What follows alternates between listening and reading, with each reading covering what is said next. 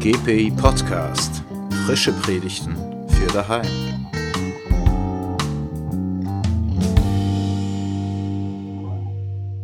Predigt über Jesaja 66, Verse 10 bis 14 für den Sonntag Letare, 15. März 2020. Unter dem Titel Vielleicht von Thomas Schlag, Universität Zürich. Liebe Gemeinde, Angesichts der gegenwärtigen Situation fällt mir der Sprung in die alttestamentliche Vergangenheit nicht leicht. Nur wenige hundert Meter von meinem heimischen Schreibtisch entfernt befindet sich das regionale Kreiskrankenhaus. Mich erreicht die Nachricht, dass dort heute am 19. März 2020 bereits vier Personen mit Coronavirus auf der Intensivstation liegen. Im Landkreis steigt die Zahl von Infizierten täglich deutlich an. Auch wenn momentan noch keine Ausgangssperre besteht, überlege ich mir längst genau, wohin ich noch gehe oder fahre, was muss noch erledigt und eingekauft werden, solange ich mobil bin. Kann ich noch joggen gehen? Und wenn ja, wo? Und mit wem? Und wann? Die eigene Arbeit nimmt einen seltsamen Aggregatzustand an. Für meine Universitätsveranstaltungen mache ich mich mit den technischen Möglichkeiten größerer Videokonferenzen vertraut. Der Mailverkehr mit Studierenden, den Mitarbeitenden am Lehrstuhl und der Verwaltung funktioniert mehr oder weniger reibungslos. Aber schon jetzt, nach wenigen Tagen, fehlt mir der persönliche Austausch und irgendwie auch das reale Leben. Die Söhne vertiefen sich in ihren Zimmern in die Online-Aufgaben, die ihnen ihre Fachlehrer gestellt haben. Ein ganz neues Erscheinungsbild öffentlicher Schulbildung. Liebe Freunde können wir schon seit Wochen nicht mehr treffen. Und wir sind besorgt, als uns ein befreundetes Hausarzt-Ehepaar vor wenigen Tagen per WhatsApp ein Foto ihres prall gefüllten Vorratskellers mit der Notiz schickt, das Nötigste ist beisammen und die Botschaft erweitert ist um ein Emoji mit Mundschutz. Mit den eigenen Eltern halten wir im Moment nur telefonischen Kontakt. Wir spitzen sorgenvoll die Ohren, ob sich deren Stimme oder Atem geändert hat. Die Alltagsgeräusche der Stadt werden merklich weniger. Am Himmel sind kaum noch Kondensstreifen zu sehen. Vor einigen Tagen hat jemand geschrieben, dem Frühling ist das Coronavirus egal. Tatsächlich blühen Goldregen und Krokus vor meinem Arbeitszimmer in voller Pracht. Unsere örtliche Kirchengemeinde ruft eine Aktion Vesperkirche Plus aus. Wegen des Virus war die reale Vesperkirche nach wenigen Tagen geschlossen worden. Nun geht es darum, alte Menschen mit Lebensnotwendigem zu versorgen, Nachbarschaftshilfe zu leisten. Vielleicht werde ich nachfragen, ob sie noch Hilfe benötigen. Das scheint mir im Moment ohnehin das große Wort zu sein, vielleicht. Gegenwärtig eine der häufigsten Vokabeln, um die aktuelle Ungewissheit und Unsicherheit zum Ausdruck zu bringen, vielleicht. Signatur befürchteter Krisenszenarien einerseits, der erhofften baldigen Wende andererseits. Selbst wenn die Zahlen eine ganz eigene dramatische Überzeugungskraft haben, scheint es, als ob die Expertinnen und Experten eben in entscheidenden Fragen im Nebel stochern. Wird es lange gehen? Wird es noch schlimmer werden? Wie viele Tote und werden wir viele Tote zu beklagen haben? Vielleicht lautet in vielen Fällen die Antwort. Ausdruck dafür, dass wir eben gegenwärtig nicht wissen, wohin die Reise gehen wird. Vieles ist möglich, nichts ist sicher. Ist dieses vielleicht eigentlich ein biblisches Wort, habe ich mich gefragt? Hat man es damals schon verwendet und wenn ja, wofür? Für Hoffen oder Bangen? Zuversicht oder Unsicherheit? Für Klage oder Trost? Zweifel oder Gottvertrauen? Wenn man einmal die Online-Konkordanz der Lutherbibel von 2017 zu Rate zieht, so findet sich der Begriff sage und schreibe 61 Mal. Und er ist interessanterweise nur sehr selten Ausdruck für einen tiefgehenden, deprimierten Zweifel. sondern das biblische vielleicht lebt von der Hoffnung. So etwa, wenn Sarah auf Nachkommenschaft hofft, die vielleicht noch möglich ist. Oder wenn Abraham mit Gott um die mögliche Zahl von Gerechten in den Städten Sodom und Gomorra verhandelt, um deren Zerstörung zu verhindern. Vielleicht sind es ja 50 oder vielleicht wenigstens 30 oder 20 oder vielleicht wenigstens 10. Amos hofft darauf, dass Gott vielleicht gnädig ist. Jeremia setzt darauf, dass das Volk doch vielleicht zum Besseren umkehrt. Und auch neutestamentlich wird im Namen des Apostels Paulus darauf gehofft, dass Gott die Menschen vielleicht noch zur Umkehr führt. So im zweiten Timotheusbrief. Das vielleicht hat gerade in Krisenzeiten Konjunktur, dann, wenn alle Hoffnung auf den gut handelnden Gott gesetzt wird. Wenn man sich zwar nicht sicher sein kann, wohin die Reise geht, aber wenn man dann gerade deshalb auf die Möglichkeit hofft, dass alles sich zum Guten wenden wird. Vielleicht. Das ist biblisch gesehen viel mehr und ganz anderes als ein vages eventuell oder unter Umständen und erst recht als ein deprimiertes eigentlich nicht, sondern es zeigt an, dass beste Möglichkeiten existieren, damit sich diese Hoffnung erfüllt. Auch der Predigtext für den kommenden Sonntag, für Sonntag Letare, man sagt auch der Freudensonntag der kleinen Osterzeit, auch dieser Predigtext könnte man sagen, lebt von einem hoffnungsvollen vielleicht, auch wenn der Begriff selbst dort nicht ausdrücklich vorkommt.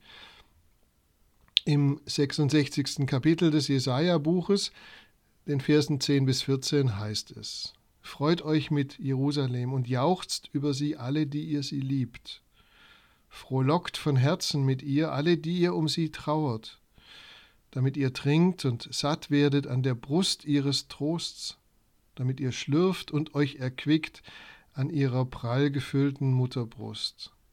Denn so spricht der Herr, siehe, wie einen Strom leite ich den Frieden zu ihr und den Reichtum der Nationen wie einen flutenden Fluss, und ihr werdet trinken, auf der Hüfte werdet ihr getragen und auf den Knien werdet ihr geschaukelt. Wie einen, den seine Mutter tröstet, so werde ich euch trösten, und getröstet werdet ihr in Jerusalem.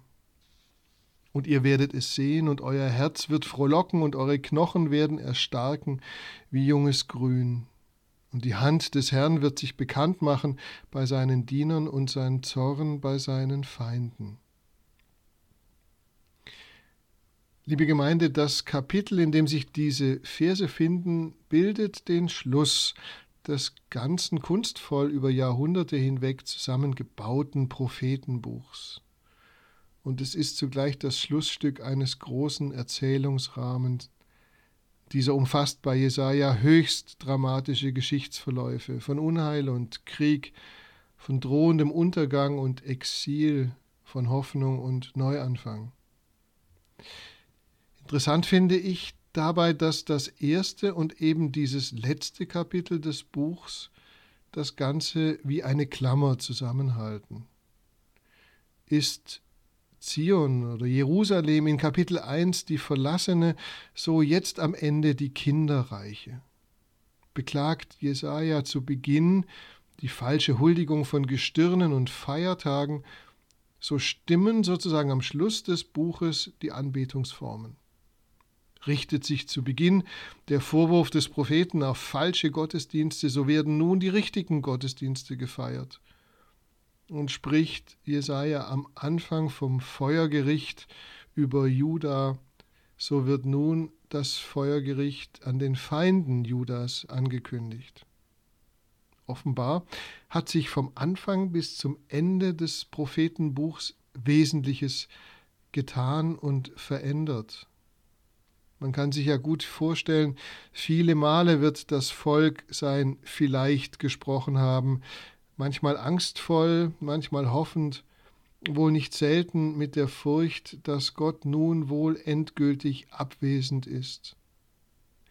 Aber am Ende der unheilvollen Geschichte von Krieg, Flucht, Vertreibung und Exil steht dann doch ein Neuanfang und eben die Freude. Es wird gut weitergehen mit dem Volk Gottes. Und so schimmert in diesen Versen, wie ich finde, dieses hoffnungsvolle vielleicht mindestens indirekt sehr deutlich durch. Und die Bilder sind ja auch wirklich überzeugungsstark. Zuerst das Bild Gottes, der wie eine Mutter für das Lebenswichtige sorgt, die stillt, die das Kind auf den Hüften trägt und es schaukelt. Eine Mutter, die ganz und gar nahe ist. Dann das Bild des fließenden Friedens und Reichtums und Flusses, ein ganzer Strom frischer Lebensenergie, der sich hier ergießt. Und schließlich Jesajas Ankündigung, und ihr werdet es sehen, und euer Herz wird frohlocken, und eure Knochen werden erstarken wie junges Grün. Spannend finde ich auch, dass die Zeiten sozusagen programmatisch miteinander verbunden sind. Gegenwart und Zukunft fließen schon grammatikalisch in eins. Was hier formuliert wird, ist zum einen eindeutige Zusage schon für jetzt, für diese Zeit. Zum anderen aber steht vieles noch aus und wird im Futur formuliert. Es ist eben noch nicht alles erfüllt. Frieden und Reichtum, von denen Jesaja spricht, sind natürlich noch nicht volle Realität. Aber all das kann und soll und darf schon jetzt geglaubt werden. Eine bessere Zukunft ragt mitten in die Gegenwart des ganzen eigenen Lebens hinein. Und so darf sich Jerusalem schon jetzt freuen. Rettung naht. Man denke in diesem Jubiläumsjahr an Hölderlins Verse aus seinem endzeitlichen Patmos-Gedicht, wo er sagt, nah ist und schwer zu fassen der Gott. Wo aber Gefahr ist, wächst das Rettende auch. Freuen darf man sich weil sich das Entscheidende sozusagen auf dem Weg längst ereignet hat. Das Volk hat natürlich über die Zeiten hinweg versucht, die Rettung in die eigenen Hände zu nehmen. Es wollte das Große vielleicht selbst ins Positive drehen. Durch die Geschichte hindurch, das findet man bei Jesaja in allen Zeilen, hat es sich darum bemüht, Not und Elend wenigstens ansatzweise zu überwinden und dies mit allen zur Verfügung stehenden Mitteln und aller Expertise. Durch die Krisenzeiten hindurch hat man Gott angerufen und angefleht, bei ihm danach gesucht und vor seinem Angesicht darauf gehofft, dass das vielleicht gut ausgeht. Und nun zeigt das Bild der tröstenden Mutter, dass die entscheidenden Schritte von Gott selbst ausgehen. In der Gefahr wächst Rettung, ja, sie wächst uns von Gott her zu.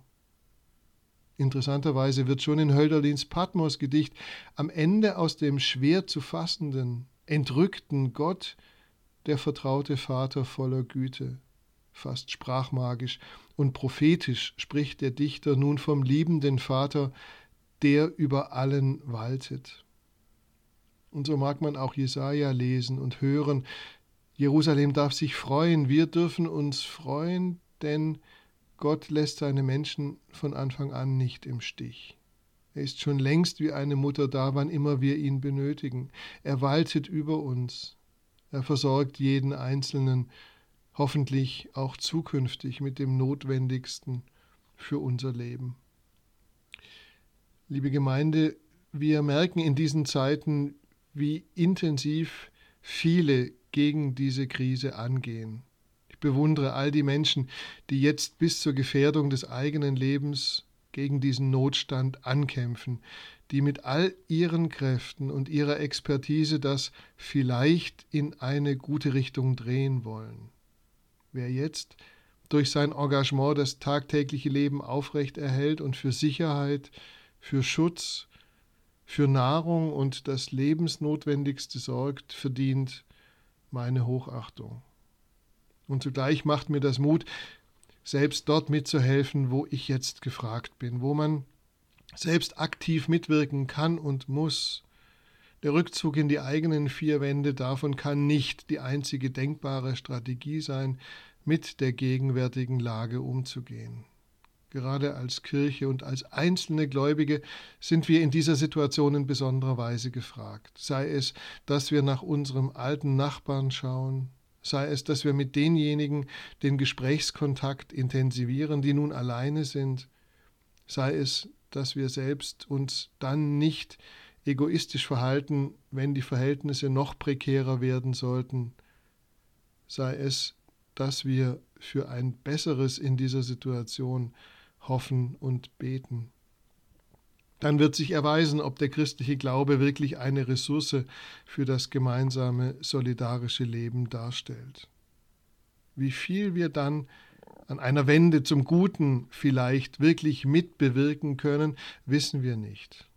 Aber wenn wir selbst dort mithelfen und trösten und Menschen ihre Angst nehmen, dann wird dies niemals vergeblich sein. Und es ist vielleicht auch ein Trost, dass wir nicht alles selbst in der Hand haben. Ohne Vertrauen in unsere Nächsten und ohne Vertrauen in Gottes Lebensenergie für uns kommen wir vermutlich schnell an die Erschöpfungsgrenze.